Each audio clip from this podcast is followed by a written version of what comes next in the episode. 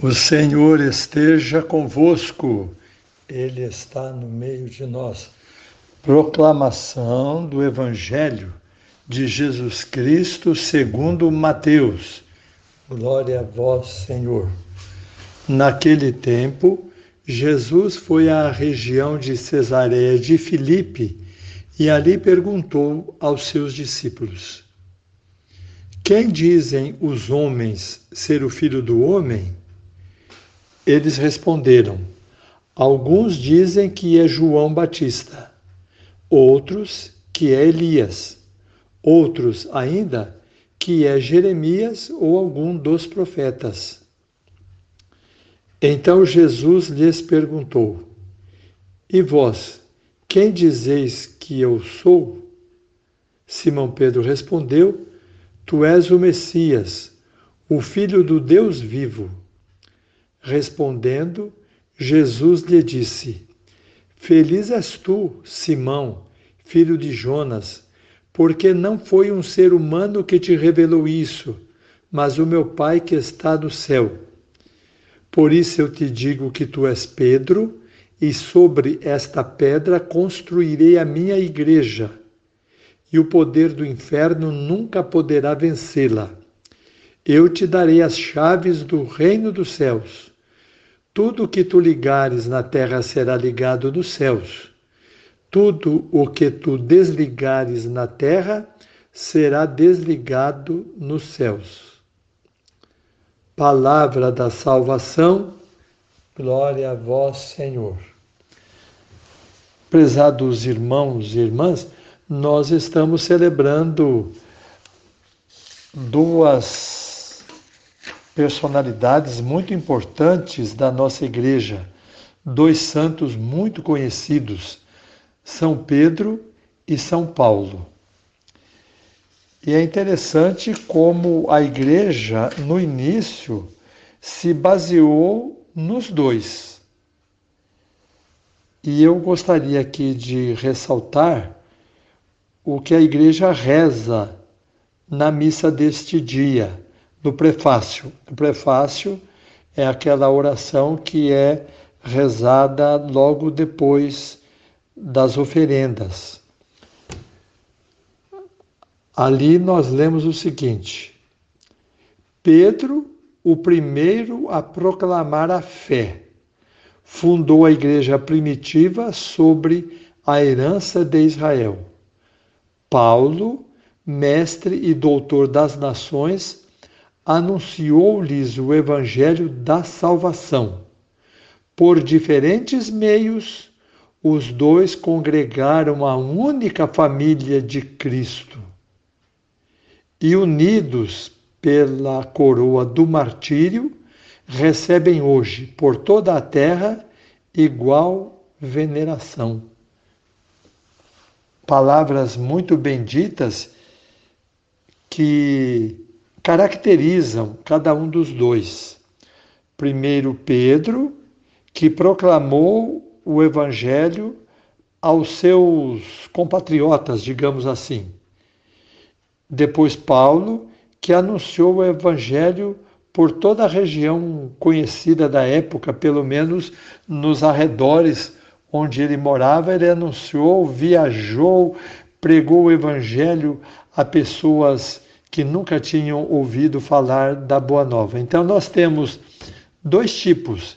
Digamos que São Pedro foi mais caseiro e São Paulo foi mais saído. É um modo de a gente dizer na linguagem de hoje. Então, São Pedro pregou o evangelho mais para o pessoal da raça dele, digamos assim. E São Paulo pregou para toda a região que estava ao redor do povo conhecido de então. Para hoje, nós diríamos assim: São Pedro ficou no estado de São Paulo, no nosso caso aqui, né? Eu estou dizendo para pessoas que moram na minha cidade, a minha cidade fica no estado de São Paulo. São Pedro proclamou o evangelho para o pessoal do estado de São Paulo. E São Paulo proclamou o evangelho até no Amazonas, foi para o Uruguai, para o Paraguai, anunciou o evangelho por todo o derredor, bem longe, com a dificuldade que naquele tempo havia para viajar, ele se mandou para bem longe, né? Então vejam vocês, nós temos essas duas pessoas, dois santos que nos ensinam tanta coisa boa. Nisso está a igreja. Nós dizemos no creio em Deus Pai, no símbolo niceno constantinopolitano. Creio na igreja una, santa, católica, apostólica, romana. Então, nós precisamos saber que a igreja trabalha nesses dois pontos e você pode também, na sua comunidade, na sua família, fazer as duas coisas. Ser um pouco de São Pedro, anunciando o Evangelho dentro da sua casa, anunciando o Evangelho bem perto de você, e sendo um pouco de Paulo, anunciando mais longe da sua casa, no seu trabalho, às vezes se você viaja para outra cidade, nessa outra cidade. Então, esses dois elementos significam a igreja católica e romana. Romana é o caso de Pedro. Pedro anunciou o evangelho aos judeus e se deteve em Roma.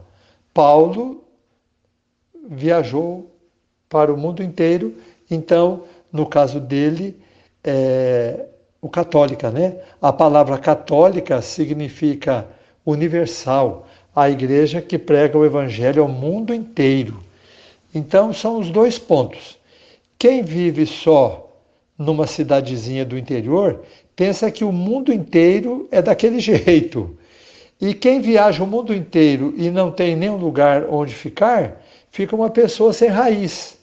Então a igreja tem a raiz que é em Roma.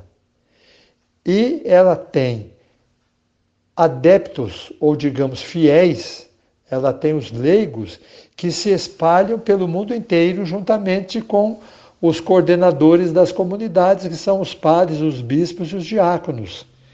Então você pode fazer as duas coisas: anunciar bem perto de você e tentar buscar mais longe alguma pessoa com quem você possa falar e ajudar.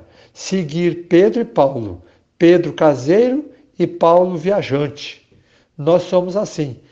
Nós estamos num determinado lugar, vivemos ali enraizados e ao mesmo tempo neste mundo nós somos viajantes nós estamos indo para a vida eterna, não é assim?